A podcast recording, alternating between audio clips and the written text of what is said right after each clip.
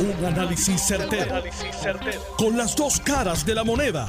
Donde los que saben no tienen miedo a venir. tienen miedo a venir. Esto es el podcast de Análisis 630 con Enrique Quique Cruz. Buenas tardes, mis queridas amigas, amigos. Bienvenidos otro día más. Hoy es lunes 23 de noviembre del 2020. Tú estás escuchando Análisis 630. Yo soy Enrique Quique Cruz y estoy aquí de lunes a viernes de 5 a 7 de vuelta con ustedes luego de un par de días que estuve haciendo unas cuestiones muy personales pero quiero, quiero, oye, hoy tengo dos personas que conozco y que hablo mucho con ellas y, con ellos y desearles un feliz cumpleaños. Uno de ellos es eh, mi querido amigo corresponsal de todos los sitios, Jerry Rodríguez, que cumpleaños hoy. Jerry, felicidades y espero que la pases bien junto con todos tus seres queridos. Vete tempranito para tu casa para que puedas llegar allí temprano y darle al hielo duro.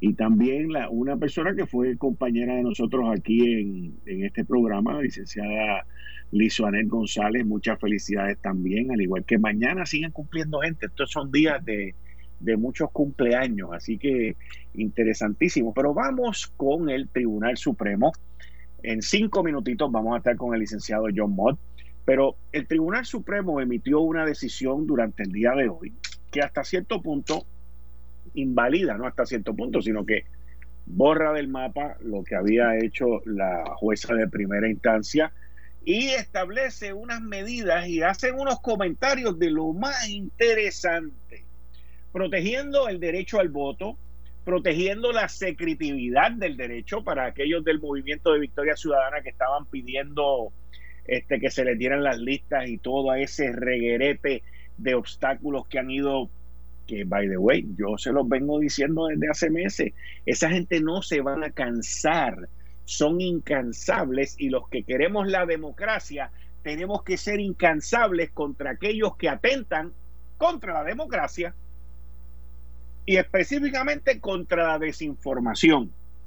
El Tribunal Supremo, en una decisión de 6 a 3. Y si la quieren decir partidista, pues mire, sí, la mayoría 6 y la minoría de 3, que pronto va a ser una minoría de 2, porque el 24 de diciembre van a nominar a otra persona, van a confirmar a otra persona el 25 o el 26, y hay que seguir con esa mayoría, porque si no, miren, si otro tribunal, si el tribunal que estaba hace 15 años atrás, estuviese hoy ahí, hubiese ganado el Partido Popular, aun cuando hubiesen perdido el voto, el voto electoral. Escúchenme lo que les digo.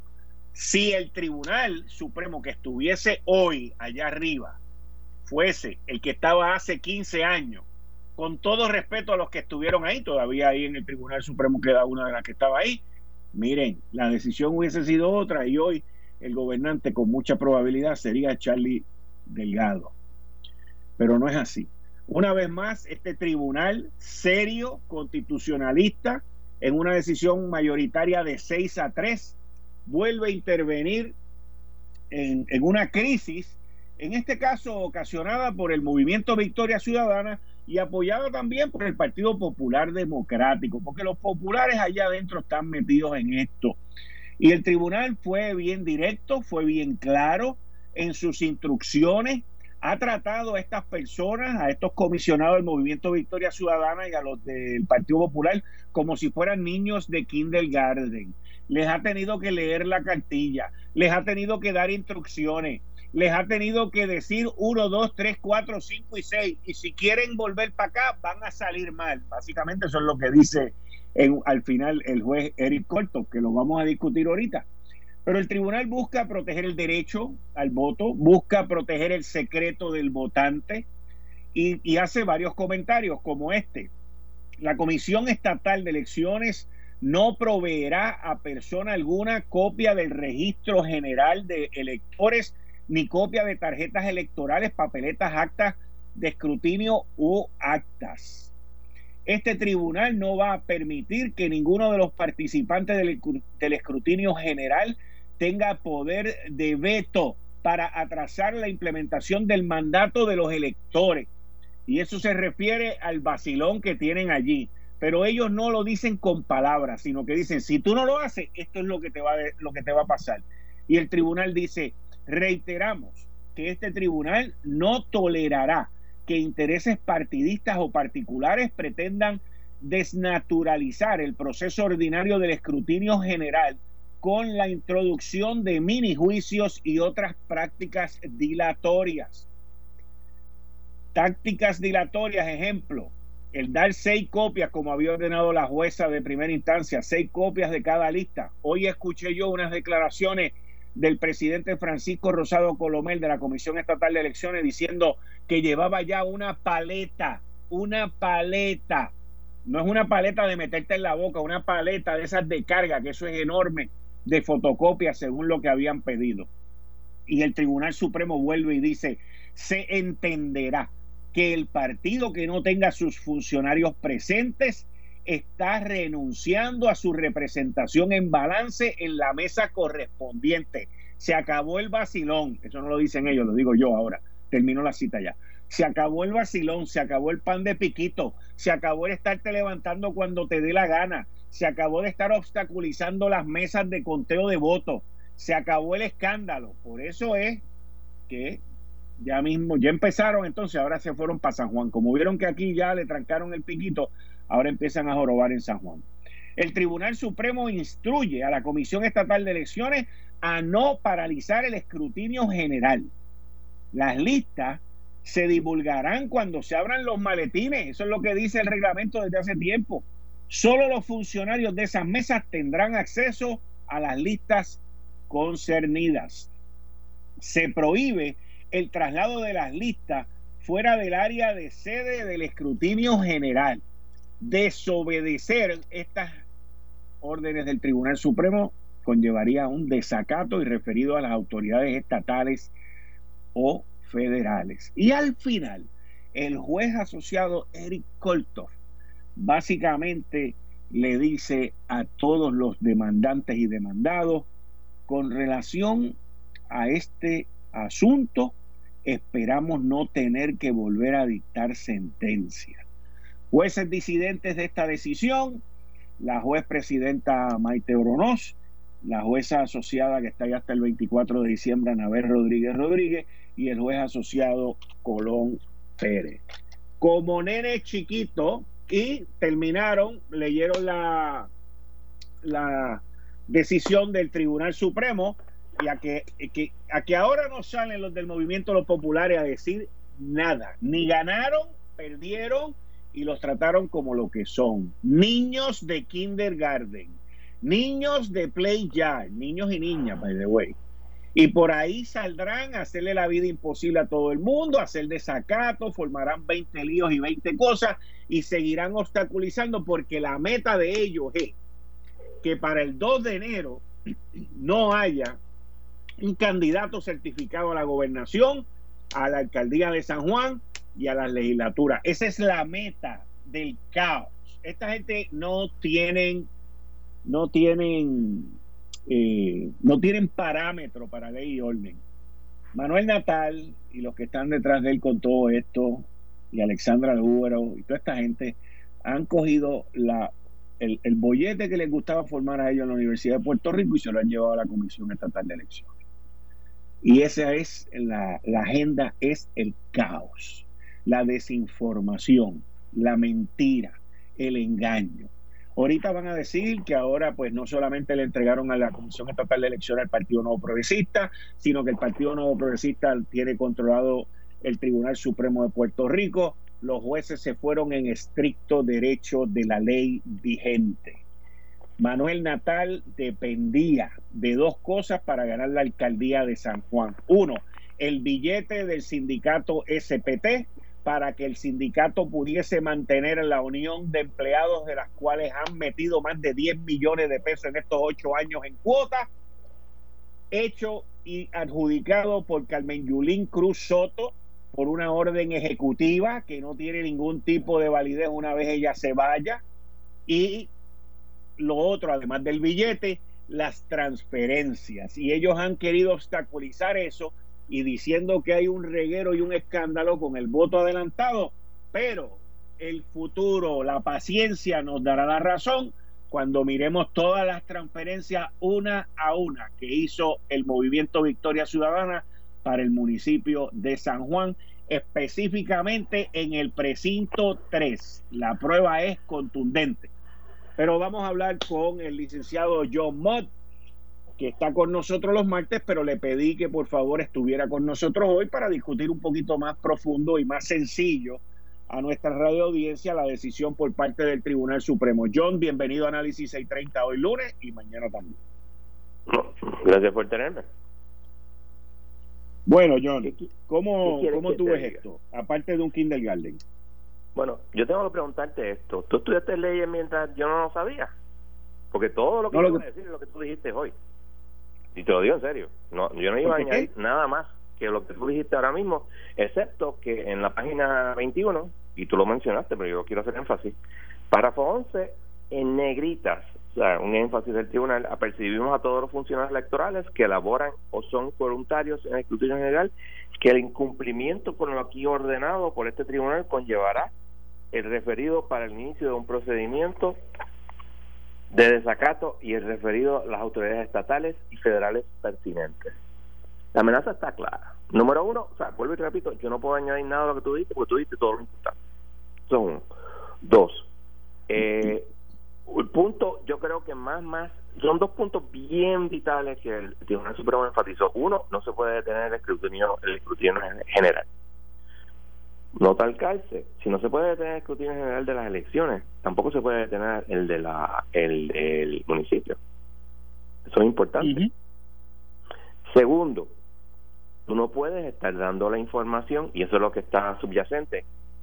Yo recuerdo a Eva Prados decir que había que hacer pública la información sobre el voto adelantado. Ah, yo no tengo duda, y el Tribunal Supremo también lo, lo dice, de que el Victoria Ciudadana tiene derecho al ver la lista de los de, que hay sobre sobre eso pero una cosa es tener la lista ver la lista y una muy diferente es tú publicarla y de hecho yo y otras personas estamos en, vigilia de que tuviera algún pronunciamiento en el, en el tribunal de que querían eso para hacer público, lo iban a hacer público, pero entonces intervenir porque eh, parte de lo que pasó con el voto adelantado eran condiciones médicas. Y tú no puedes estar diciendo por ahí condiciones médicas de las personas, eso viola, la ley federal, aparte del derecho a la privacidad de Puerto Rico, que está en la Constitución. Tan importante está ahí, la Constitución de Puerto Rico. Así que en ese sentido el Tribunal Supremo pues hace esas dos eh, cosas que son bien importantes. Uno, seguir el escrutinio. Como tú dices, ellos querían este, parar el escrutinio para que no hubiera eh, persona electa en el, o certificada en enero 2 y entonces tuviera que ir a la legislatura y ya tú sabes lo que iba, se iba a formar. Pero, pero yo quiero hacer un paréntesis ahí, ahí, ahí, ahí, ahí mismo. Si ellos logran que para el 2 de enero no haya una certificación, ¿qué es lo que ocurriría entonces? Eh, el detalle no lo recuerdo si es que va a la Cámara o va al, al Senado de la Cámara, al Senado de la Cámara, pero va a la legislatura, ¿quién es el que va a ser gobernador? Ese es el problema. Eso es lo que quieren hacer. ¿Qué pasa? El Tribunal Porque esa es la estrategia, esa es la estrategia. O sea, ellos quieren que de alguna manera u otra no se respete el resultado de las elecciones. Correcto. Eso es lo que ellos están buscando. Y el Partido Popular es cómplice en esto.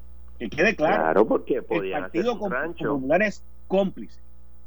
Podían hacer un rancho para elegir a Charlie como un compromise. Mira, no tenemos a Pierluisi, pero tenemos a Charlie. Tú sabes, tú me ayudas y yo te ayudo. Eso con toda probabilidad no ocurra. Ahora, en la Comisión Estatal, y obviamente estoy seguro que Mundo y compañía van a ponerle turbo a todo esto para que se haga. Y el que no esté allí, como dijo el Tribunal Supremo, renunciaste a tu derecho a tú tener gente allí. Y no te quejes después de que no, me robaron las elecciones. Tú, no tuviste tu gente ahí, ese es tu problema, no el mío. Fíjate que el comisionado electoral del Partido Popular anterior, Santini o o algo por el estilo era el nombre. Todo el mundo que yo he hablado me ha dicho que él era una persona seria, uno que velaba por los votos de, los populares, pero un tipo serio y, razonable. de momento lo fueron. Nicolás Gautier. Nicolás Gautier, perdón. Y de momento lo fueron. Y eso es medio raro, porque tú vas a, o sea, tú no cambias, ¿te acuerdas del viejo dicho? You don't change horses in midstream. Pues, mismo asunto. Tú no haces eso en, en una etapa tan adelantada. Aparentemente no se quería prestar para eso y, otra persona, pues, por las razones que sea, se quiso prestar, pero le pusieron paga. Vas a ver que van a tener que ir al tribunal dos o tres veces más, ya tú verás. Pero, pues, este, yo creo que para el 2 de enero vamos a tener es más, yo te diría que para el 30 de diciembre van a tener ya todo esto resuelto. 30 de diciembre, John, o 30 de noviembre. De diciembre. Porque va a haber mucho, va a haber encontronazo, va a haber pelea, va a haber este eh, pleitos en el tribunal. Y acuérdate que los jueces de instancia eh, a veces se ensañan con una parte porque los revocaron, y eso pasa en tribunales estatal y federal, en los dos. Y pues se molestan y, no resuelven como tienen que resolver. Claro, el tribunal es obvio que está dispuesto a, a bregar con el procedimiento de certificación intrajurisdiccional que fue lo que hicieron aquí y probablemente le ponga paro a eso. Pero te estoy diciendo que va a haber mucho intento de detener el asunto. Ya lo mismo empezaron hoy a, en contra de Miguel Romero, Manuel Natal salió por ahí con la misma gritaera, la misma cantaleta, de que la ley vieja, la ley nueva, que esa certificación... Bueno, la, ley vieja dice lo que dice, la ley nueva, que es la que, la que, la que es vigente, es clara que tú no puedes simplemente porque hay un conteo o lo que sea, tú, no, tú vas con una certificación. También, cuando se empezó el procedimiento de, de ¿cómo se llama esto? De, de, cambio de gobierno, en el San Juan se hizo con la, lo hizo Yulín con su certificación porque todavía no tenía la certificación final. Eso no es óbice, eso se lleva a cabo. Tú no detienes esto. ¿Por qué? Porque se necesita certidumbre. Es lo peor que puede pasar que venga después y Natal ganó, pues se hace la, la, la transición, que es la palabra correcta, con Manuel Natal. Big freaking deal. Pero lo quieren evitar porque, o por lo menos yo creo, y ya hay un, un informe del, Contralor diciendo que bajo Santini y bajo Blin hubo asuntos nebulosos. Lo que no quiere decir necesariamente que eh, eh, Santini o Julín estaban envueltos, pero que bajo su administración hubo asuntos nebuloso. Y uno tiene que preguntarse, si tú tienes eh, en el presupuesto el pagar el retiro de los empleados, ¿por qué de momento tú le debes 92 millones de dólares al retiro del gobierno? ¿Dónde, ¿A dónde fueron a parar esos 92 millones? Y eso es una pregunta importante, porque no son un par de millones, son 92 millones. yo tengo que ser justo en términos de los 92 millones que Carmen Yulín y no estoy justificándolo, pero los 92 millones que ella no pagó, como ella, hay muchos alcaldes, PNP y populares que hicieron lo mismo. Que todos son unos irresponsables, sí. Que el irresponsable mayor fue el renunciante Ricardo Rosselló que le dijo que no lo pagaran porque él lo iba a pagar, también. pero dos cositas por otro lado, no podemos permitir que aquí todo el mundo haga lo que le dé la gana y después se canten pelados. Cuando la ley 29, yo, a mí me invitaron a dar una conferencia a la Asociación de Legisladores Municipales. Y antes de que este pasara todo el lío de que la Junta fue y, paralizó todo, y me preguntaban, dije, no confíen en eso, la Junta ya dijo que no, y van a llevar ese caso y lo van a ganar. Uno, estaban advertidos. Dos, Sí, es verdad que San Juan hizo lo mismo que mucha otra gente, pero cuando tú miras los déficits de San Juan, es 10 veces más, más de 10 veces que el déficit del, del, de Ponce. No, no tanto, no.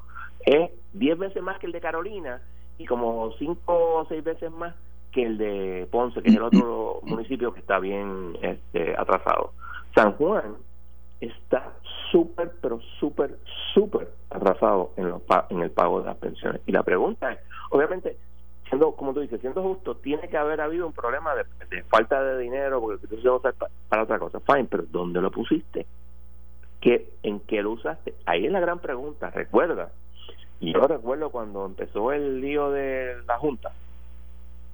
¿Te acuerdas que en, en Atorrey, al frente del tribunal, pusieron un campamento? Yulín les puso este eh, baños, eh, portátiles. Ese, es, eso, ahí, ahí fue que cayeron los, los chavos. Porque yo estoy seguro que Romero va a hacer una auditoría forense bien heavy, a ver dónde, dónde fue que cayeron. Y la SPT, pues mira, Romero resulta que era abogado laboral. Pues todo el mundo se olvida que cuando empezó con Fortuño, él era el secretario de, del Trabajo. Después fue el, el, secretario de la Gobernación. Pero primero fue el secretario de, del Trabajo. O sea, él sabe de leyes laborales. Y que él mirará eso con mucho cuidado. Bueno, John, muchas gracias. Volvemos mañana a las 5 y 30 en la sección donde tú estás conmigo, Ley Promesa 630. Y de, esto habrán más cosas. Así que seguimos mañana. muchas gracias por estar hoy. Eh, estás escuchando el podcast de Noti1. Análisis 630 con Enrique Quique Cruz. 5 y 32 de la tarde de hoy lunes 23 de noviembre del 2020. Tú estás escuchando Análisis 630. Yo soy Enrique Quique Cruz y estoy aquí de lunes a viernes de 5 a 7. En el área metro me puedes escuchar la FM a través del 94.3 FM. Oye, esto se puso mejor. Vuelve la ñapa de los pega de la Lotería Electrónica y lo mejor de todo es que no requiere costo adicional. Así que escúchame bien. Luego de cada sorteo de día y de noche de los Pega, la tómbola de la ñapa se activará. Y si tienes números ganadores para cualquiera de esos sorteos y sale el bolo color violeta, ganas dinero extra. Si sale el bolo anaranjado, se elimina dejando más oportunidades de que salga el bolo violeta para el próximo sorteo. Recuerda que esta oportunidad es por tiempo limitado, así que juega los Pega para que te pegues con la ñapa de la Lotería Electrónica. Como todos los lunes, dándole la bienvenida a el miembro del gabinete, expresidente de la Cámara por el Partido Popular Democrático, Ronnie Jarabo. Bienvenido, Ronnie. Siempre aquí. buenas tardes, Quique. Un placer estar contigo en Análisis 630. Mis saludos a todos tus oyentes y a, y a todos los oyentes de Noti1. Oye, ven acá, tú que eres conocedor de los conocedores y te sabes muy bien esa constitución y todo lo que pasa y no pasa. ¿Cuál sería el escenario si la comisión estatal se ve imposibilitada de certificar un gobernante para el 2 de enero?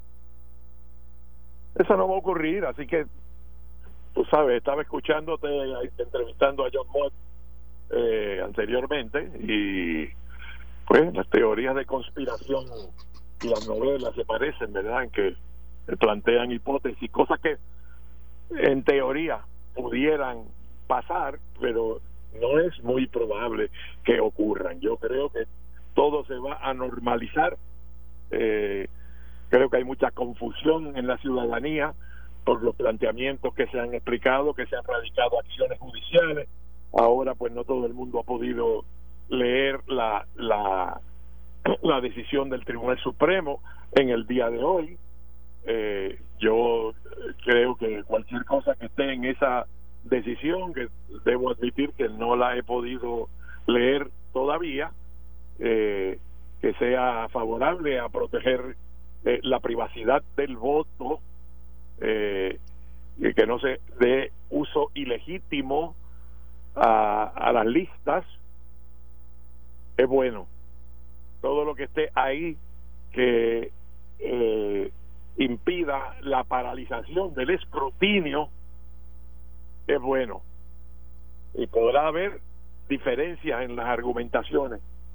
Eh, eh, yo no creo, a diferencia de tu opinión, de que el Partido Popular esté aliado con Victoria Ciudadana eh, ni pretendan alargar esto y ese cuento de que la legislatura eh, se va a negociar para que elijan a, a Charlie Delgado. Eso yo veo la posición y la seguridad con que la expresa el gobernador electo Pedro Pierluisi de que esto va a ser como como ya se sabe, como fue certificado eh, preliminarmente. y en cuanto a San Juan, pues ya vemos que el representante Manuel Natal, candidato a alcalde, que, que yo creo que tuvo una eh, realmente un resultado, eh, un gran logro para él, ¿verdad? Político, llegar donde llegó, pero ahí es donde llegó y que es altamente improbable en todas esas papeletas, las que no se hayan contado nunca y las que no están seguras si las contaron o no, vaya a, a al revés una ventaja de 2.200 votos. O sea, eso no va a ocurrir. O sea, que aquí eh, uno escucha al comisionado electoral de Victoria Ciudadana explicando el planteamiento de que ellos quieren verificar si hubo doble voto o no a través del voto adelantado y suena muy legítimo el planteamiento. Lo que no se puede hacer es utilizar ese argumento para paralizar el escrutinio, para alargar las cosas y para lo que sería insólito, pues y lamento que lo haya planteado el propio presidente de la comisión, que llegara el 2 de enero y, y no hay candidato certificado. Eso no va a ocurrir. Y yo creo que hay que aceptar la decisión del Supremo como es eh, y seguir adelante. Las listas, pues, se las se la van a enseñar porque el planteamiento era que no era viable el procedimiento de fotocopiar todas estas listas para entregárselas a todos los partidos políticos y para que hicieran entonces ellos la verificación o la investigación de, si había alguien que, que hubiera ejercido doble voto, ¿verdad? Hubiera votado dos veces. Eh, yo creo que hay los mecanismos en ley para que eso se vaya verificando sobre la marcha, pero sin paralizar el escrutinio. Así que vamos adelante y vamos a dejar, no, no llevemos la desconfianza que está inherente en el sistema a niveles que entonces lo que dice el comisionado electoral de Victoria Ciudadana lo desmienten las afirmaciones del liderato político de ese partido. Porque uno escucha al liderato político hacer expresiones que parecen apuntar hacia el hecho de que su estrategia es desestabilizar y alargar y crear el caos, como tú dijiste muy acertadamente. Y que eso no lo podemos permitir. Todas las demás fuerzas políticas del país no creen en eso de crear la crisis, de crear el caos, de desestabilizar, pero cuando uno ve a la gente que está en cada partido, pues uno sabe de dónde viene, ¿verdad? Hay que saber de dónde uno viene para saber dónde uno va. Y aquí, pues, eh, el PSP de antes, los socialistas de, de Juan Maribra, que en paz descanse, eh, y, eh, y Carlos Gallizá. El PPT, el Partido por los Trabajadores, de, del profesor Bernabe, que ahora va a estar en el Senado, pues tienen una visión, una estrategia dirigida hacia la desestabilización del régimen. La crisis como método para lograr resultados políticos. Y cuando se ponen a hablar, sin haber razón para ello, de otro verano del 2019, o sea que piensan y, y lo anticipan desde ya, desde, desde antes de juramentar Pedro Pierluisi, ya están hablando de otro verano del 2019. Y eso parecería indicar que en la estrategia de ese movimiento hay eh, un plan de desestabilización eh, que yo creo que es contrario al bienestar general de nuestra democracia. Entonces el centro político, el, el Partido Popular Democrático, el Partido Nuevo Progresista y el partido histórico, el partido independentista puertorriqueño, que no comparte esa estrategia, y estoy seguro que el proyecto Dignidad tampoco la comparte, pues tienen que encargarse de proteger la estabilidad del sistema y de no ceder a los reclamos del movimiento, que es el único que habla eh, de estas cosas en este momento, que es el movimiento de Victoria Ciudadana.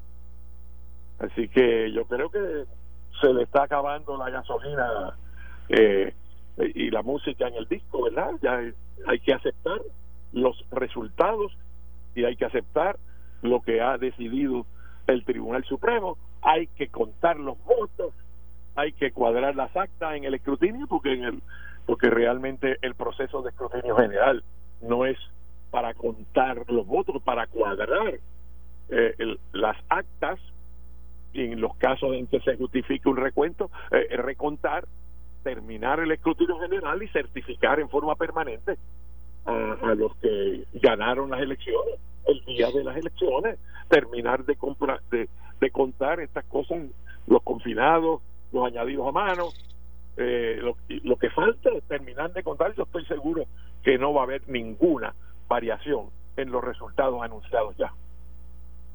Pero Ronnie, eh, hasta ahora el, proceso ha sido de obstaculizar, inclusive ellos querían, el, el, escrutinio general, como tú muy bien dices, es para cuadrar las actas, no es para cuadrar papeleta por papeleta.